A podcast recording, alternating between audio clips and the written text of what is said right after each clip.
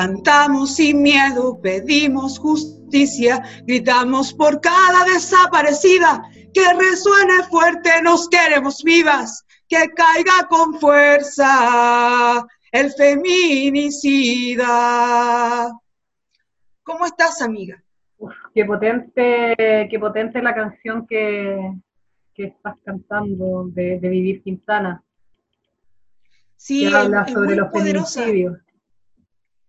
Se transformó en un himno ahora el 8M de este año en México.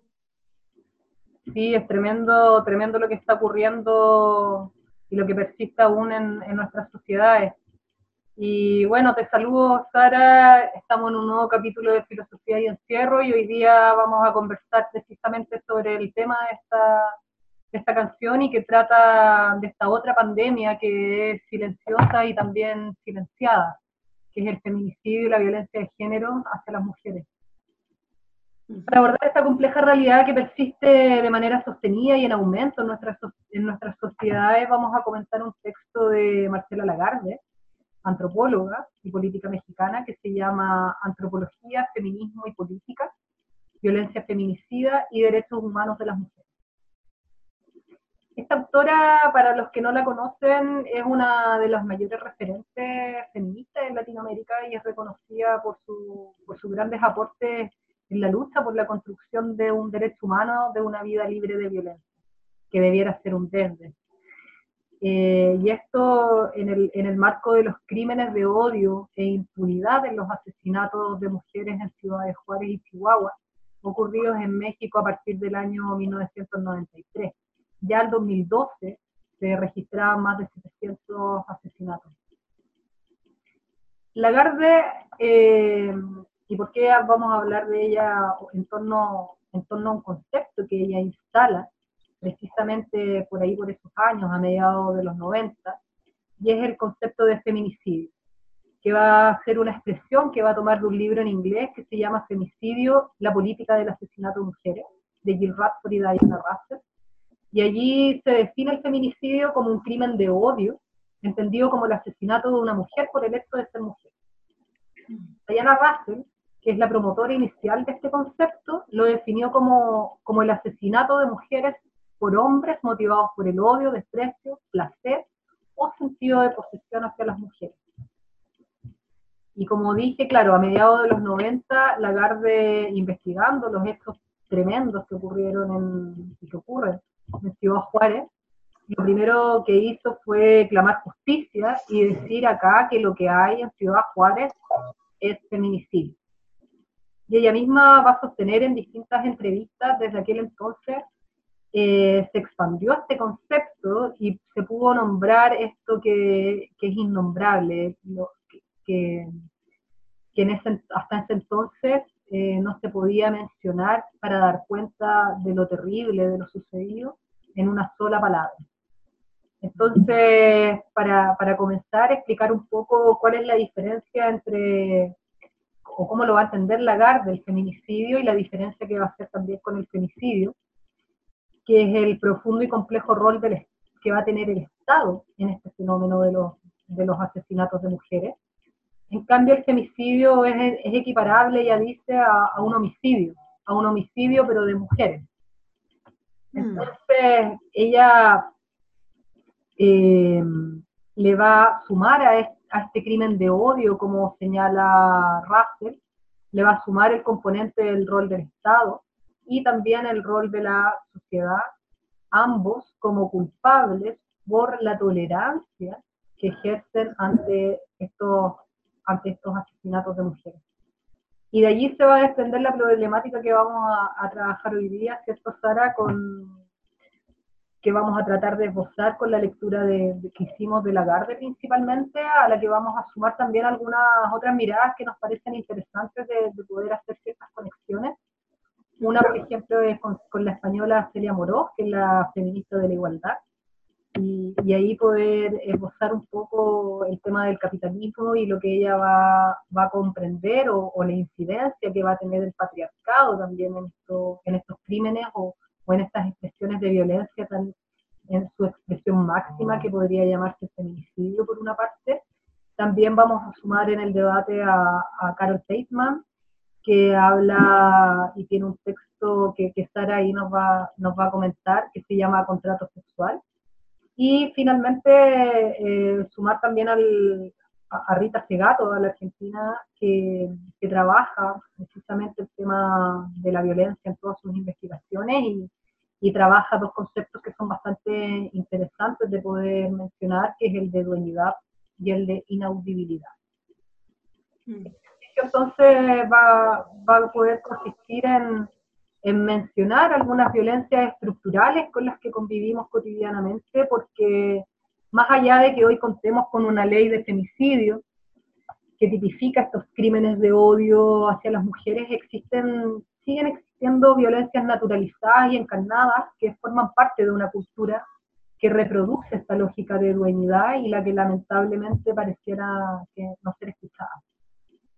Mm. Entonces, Sara, para, para comenzar, quizás si, no, si podemos partir un poco como con los hechos, los datos empíricos de lo, de lo ocurrido en Ciudad Juárez, para después ir también mezclándolo con estas otras autoras que, que pudimos seleccionar para este nuevo capítulo de Filosofía y Encierro. Sí, eh, yo creo que reiterar que hay una diferencia fundamental, diría yo, entre femicidio, que sería lo análogo a un homicidio, en comparación al feminicidio, que sería, ¿cierto?, eh, donde no solamente el asesino es el culpable, sino que una sociedad y un Estado que toleran la violencia y reproducen el sistema patriarcal, el orden patriarcal que de por sí es eh, violento. En el feminicidio concurren en tiempo y espacio daños en contra de niñas, porque también tenemos que mencionar a las niñas, y mujeres realizados por conocidos o desconocidos, por violentos en ocasiones violadores y asesinos individuales y grupales, ocasionando la muerte entonces de las víctimas. Eh, todos estos crímenes tienen en común el hecho que se ve a la mujer como algo usable, prescindible, que puede ser maltratado, violentado, porque es desechable y por lo tanto eh, eh, son, se, se, pueden matar fácilmente porque también hay, como tú decías, una dueñidad. O sea, el hombre mata porque es mía, es mi mujer. Y en el espacio privado yo soy el dueño en mi microespacio privado, me refiero a una familia. Eh, claro, tiene que ver con, como con la cosificación que existe de la mujer en este tipo de, sociedades. Exactamente.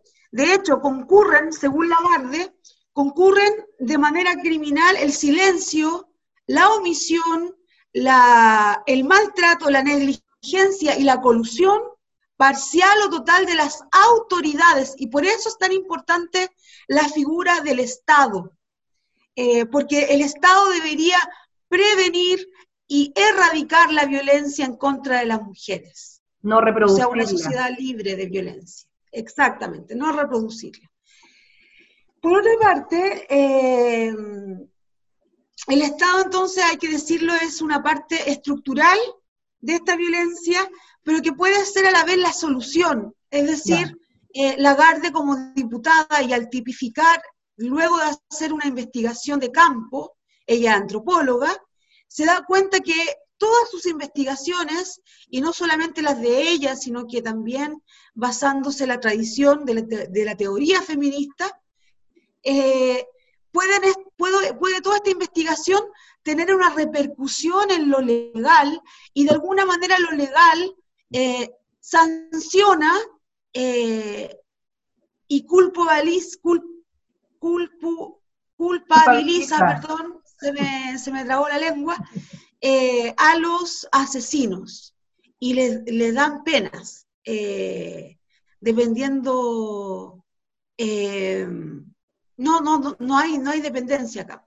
Entonces, eso por una parte, eh, y por otra parte, diría yo que hay una normalización de la violencia contra las mujeres y en estos vacíos legales, que si bien tú decías, cierto, que en Chile hemos avanzado, hay mucho todavía por hacer. Cada, cada día que pasa aparecen más casos. Y por eso es tan importante entender, eh, y aquí quiero, si me lo permite, amiga, eh, introducirme un poco eh, en el contrato sexual, un libro del año 88, 86 de Carol Pateman, porque junto con los hechos empíricos hay una investigación teórica, conceptual, desde la filosofía, que es muy importante de relevar, toda vez que las feministas no solamente son quienes vociferan y ponen el cuerpo en las calles, sino que también hay todo un estudio desde la filosofía que ha sido también mirado en menos muchas veces desde la academia, pero que es muy importante de poder tener presente. Sí, por eso también estamos haciendo este programa hoy día, porque muchas veces el feminismo es considerado como algo que está fuera de la academia o fuera o se considera también como un componente no filosófico, que es lo que tú vas a hablar también con referente a lo de Peytonman y el contrato sexual, donde se hace esta distinción entre lo público y lo privado. Y lo dejo denunciar para que tú, por favor, profundices no, pero, en esa diferencia. bueno, convencionalmente la teoría política moderna se basa justamente en lo que tú dices, en el espacio público pero invisibiliza el oikos, que sería este espacio privado donde vive la familia y esencialmente la mujer. Se ve natural que esté en ese espacio y no en el espacio público, que es el espacio de los grandes conceptos de la democracia, del ciudadano, del individuo, y ella no está, o la mujer como genéricamente no está en este espacio público. Entonces, la teoría política ha sido silenciada, ha sido totalmente relegada. Exactamente, porque eh, tenemos que tener presente que el feminismo no nace en el siglo XX, es algo que tiene al menos 300 años de historia. Por lo tanto, eh, esta teoría política que es construida a la luz de esta división sexual entre la esfera pública, hombre, esfera privada, mujer, eh, e, esta esfera privada que es propia de lo femenino, no se reconoce entonces la esfera pública y hay una oposición entre libertad, que sería parte de este espacio público, y la sujeción, que es parte de, natural, dice Bateman, de la mujer. Entonces lo que ella plantea es que hay que revisar históricamente estos conceptos que han sido constitutivos de la teoría política moderna, y ella dice contrato sexual, antes que el contrato social. O sea, hay una incidencia eh, fundamental eh, entre la, eh, esfera, la esfera privada que se ve como natural, pero que no es tal. Y eso es lo que hemos aprendido también, ¿cierto?, en otros programas, con respecto a que lo personal es político, ¿cierto? Claro, y la importancia también de, de poder visibilizar esa otra historia que ha sido acallada durante, durante siglos. Y ahí podemos eh, volver a, mencionar también el trabajo importante que hace Celia Morós, por ejemplo, donde ella habla también del trabajo feminista de, y, de, lo, de las importancias también que ha ido construyendo en terrenos de la práctica, por ejemplo, sobre todo cuando el feminicidio antes era considerado, por ejemplo, como parte de un crimen pasional, es decir, como una anécdota, como un caso. Claro, como casi como titulares de crónica roja.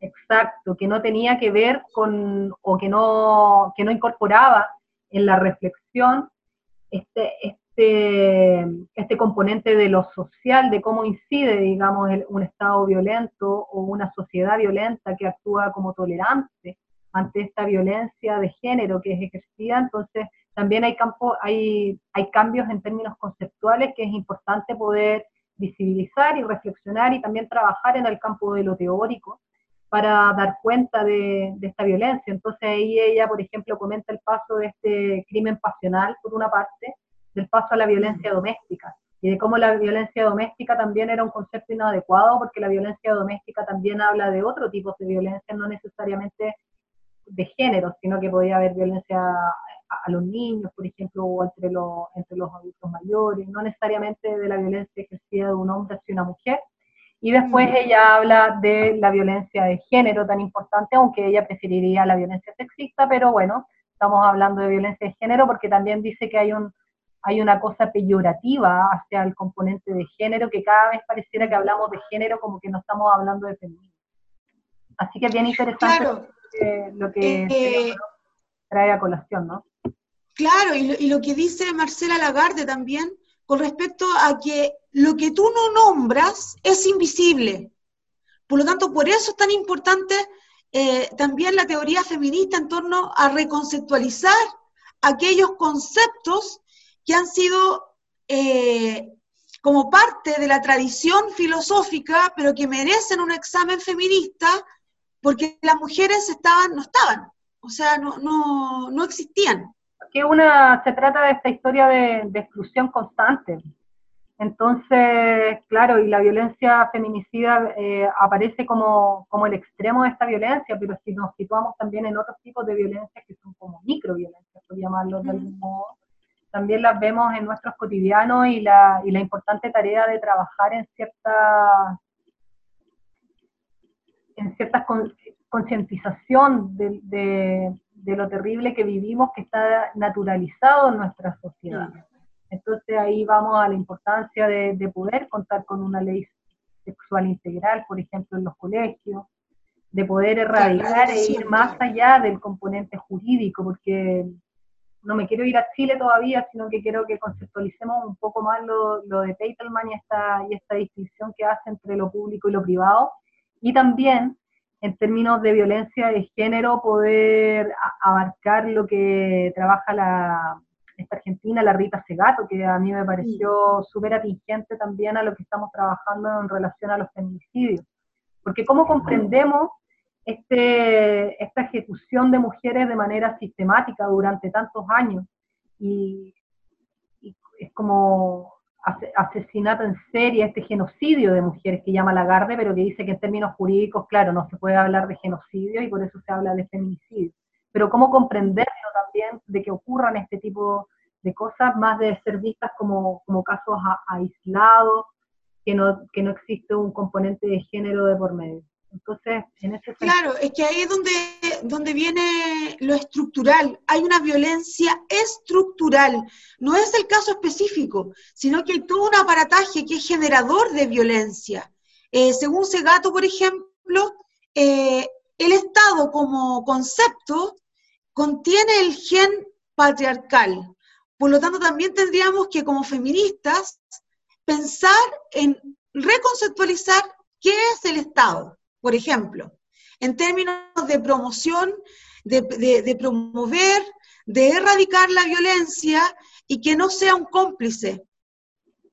Sí, en ese sentido Rita Segato habla de, la dueñidad, ¿cierto? De esta, de esta relación existente en la, sociedad entre hombres y mujeres que, que tiene que ver que ya no vivimos en una profunda desigualdad, que esa desigualdad es, que no, ni siquiera alcanza a llamarse desigualdad, sino que se trata de, de dueñidad por este tema de la posesión, ¿cierto? De esta, por ejemplo, que vemos en las relaciones de pareja y por eso también es tan importante poder desmitificar el amor romántico, ¿no? De, de, este sentido de pertenencia y de posesión del otro en la construcción de las relaciones y que está aceptada y avalada por el Estado y también por la cultura. Entonces existe de manera un tanto encarnada en la sociedad y con esto no quiero quitarle ni justificar al, al, agresor propiamente tal, sino que comprenderlo también desde, desde, otra, desde otra esfera de cómo incide eh, la sociedad en la que estamos en la ejecución de ciertos crímenes que muchas veces son, son silenciados, son mirados, son mirados en menos, son excluidos, y no, y no se le da la importancia que, que merece y cómo debe ser tratado. Por eso también la importancia de poder incorporar la perspectiva de género también en el ámbito de la, de la justicia. Mm. Claro, o sea, lo que tú dices sobre la dueñidad, claro, yo veo al menos dos planos, que es el plano eh, particular, ¿cierto? Como del caso específico. Eh, yo la maté porque era mía, era de mi propiedad esta mujer, por lo tanto, si ella se portó mal, ¿cierto? Porque también hay una culpabilización eh, de la mujer que nos adoptó a los cánones de ser señorita o salió tarde en la noche, entonces ella se expuso, etcétera, todo ese tipo de argumentos que existen, y también veo el plano macro, porque ¿quiénes son los dueños del mundo? Te pregunto, ojo. Jeff, Bezos, por ejemplo, el dueño de Amazon, uno de los multimillonarios, creo que todos los multimillonarios, mega multimillonarios que tienen muchos, muchos millones de dólares, son hombres. Sí, o sea, pero tiene que ver hay una dueñidad de nuestras vidas.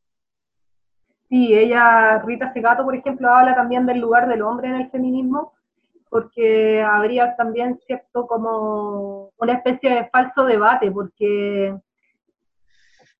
porque hay un el patriarcado lo que hace es un en esta masculinización hay un mandato de la crueldad, un mandato de mm. masculinidad que también le exige al hombre comportarse de determinada manera en la sociedad porque si no no encaja. Entonces hay una hay una, una especie de interpelación hacia el hombre, que también es víctima, y hacia la mujer también. Por eso tampoco hay que verlo como, como feminista de la diferencia o, de la igualdad. En, como polos.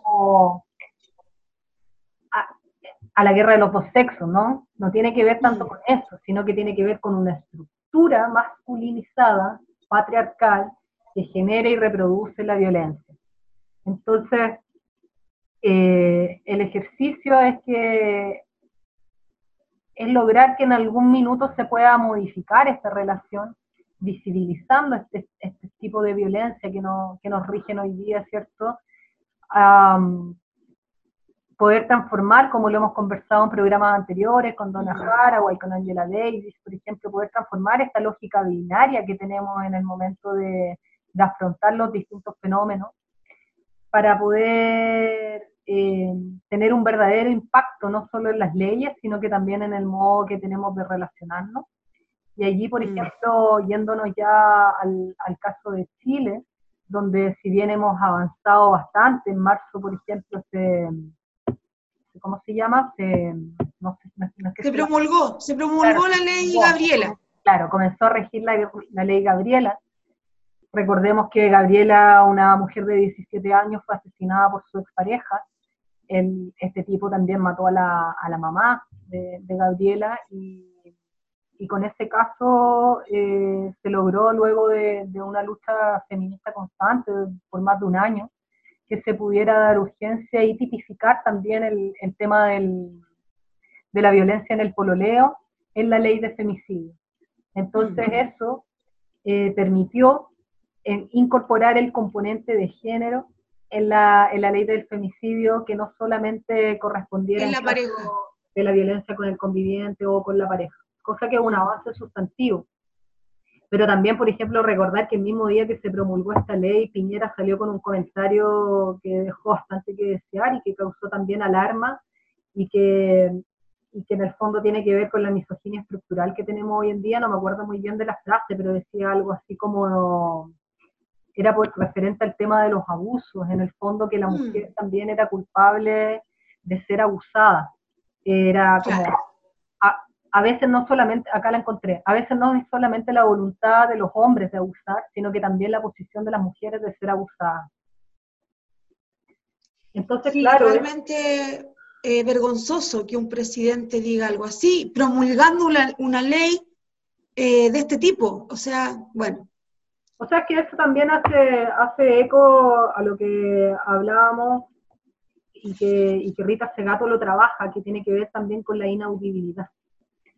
Porque mm. una mujer cuando es violentada, y que una de las deudas también que, existe en Chile respecto a, leyes y a poder también eh, desburocratizar este, cuando una mujer eh, acude, digamos, al, al Estado para... Es violada, etcétera. Hay una revictimización. Claro, donde supuestamente. Las mujeres. Claro, donde, donde supuestamente debiera haber protección de la víctima. Vemos que en la práctica, lamentablemente, no, no, no es así, ¿no? Entonces, eh, si bien hay. Ah, bueno, una de las deudas es también una ley de violencia de género que no esté. Que no tenga que ver con la violencia intrafamiliar. A la ley de violencia intrafamiliar, claro. Eh, y también eh, yo creo que falta mucho que hacer y también eso es parte de una cultura. Yo creo que estamos en un momento muy álgido en tomar posiciones extremas de, de abanderizarse por un polo o por el otro, pero yo creo que una de las cosas que hemos aprendido en este programa eh, es que justamente hay que desmontar esas bipolaridades y, ver cómo podemos eh, cambiar nuestro modo de relación con, con el otro, con la otra, con le otro también, eh, con la naturaleza. Y yo realmente soy una partidaria o, tiendo, a sentir optimismo, porque, por ejemplo, esta misma canción con la cual partimos el programa, donde también participamos en la FERTE, ¿cierto? Eh, hay un pacto entre las mujeres y, por ejemplo, el Ni Una Menos. nosotras, claro. Como que hay una organización. Yo creo que ante el poder, eh, lo que hay que oponerle al poder es organización. Y en ese sentido creo yo que ya no hay como una eh, silenciación de las mujeres, sino que cada vez estamos más unidas. Eh, porque, por ejemplo, no sé, con el caso de Antonia, eh, si las feministas no se hubiesen movido en conjunto, no hubiesen presionado para que... Claro, no, se hubiera otorgado la prisión preventiva a Martín Cadenas, por ejemplo, sí. Yo creo que, claro, tiene razón en lo que dices del trabajo feminista que se está haciendo, bastante importante porque está generando cambios estructurales en la sociedad. Hoy día se está visibilizando y se está respetando también este, este pensamiento donde donde da cuenta de que lo personal es político y de que insiste también en el modo de relacionarnos en nuestras propias vidas. Y, hay que concientizar, como señala Lagarde, que no es que nos dejemos que nos violenten, sino que hay una tolerancia social y una enseñanza sobre cómo violentar a las mujeres hoy en día que está silenciada y eso es lo que hoy día debemos tratar de erradicar como sociedad.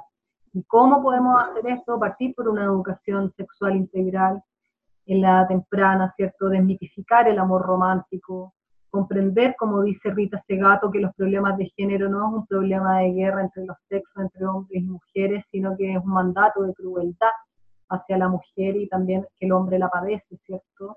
Y, y, pasar de esta ley, y la urgencia también en Chile, en, en, el caso de Chile particularmente, de pasar de esta violencia intrafamiliar, de la ley de violencia intrafamiliar a una ley, ley de género Exacto, bueno, y seguir conversando y, reflexionando en torno, en torno a esta, estas realidades tan crudas, pero que son necesarias de, poder hacer de abordar. claro, de abordar. Sí, yo creo que desde la filosofía también y desde la universidad también, o sea, educación sexual integral eh, para educación media y básica, pero también en la universidad que no se vea esto como como un grupito de mujeres que tienen un curso de género y con eso hicimos la pega.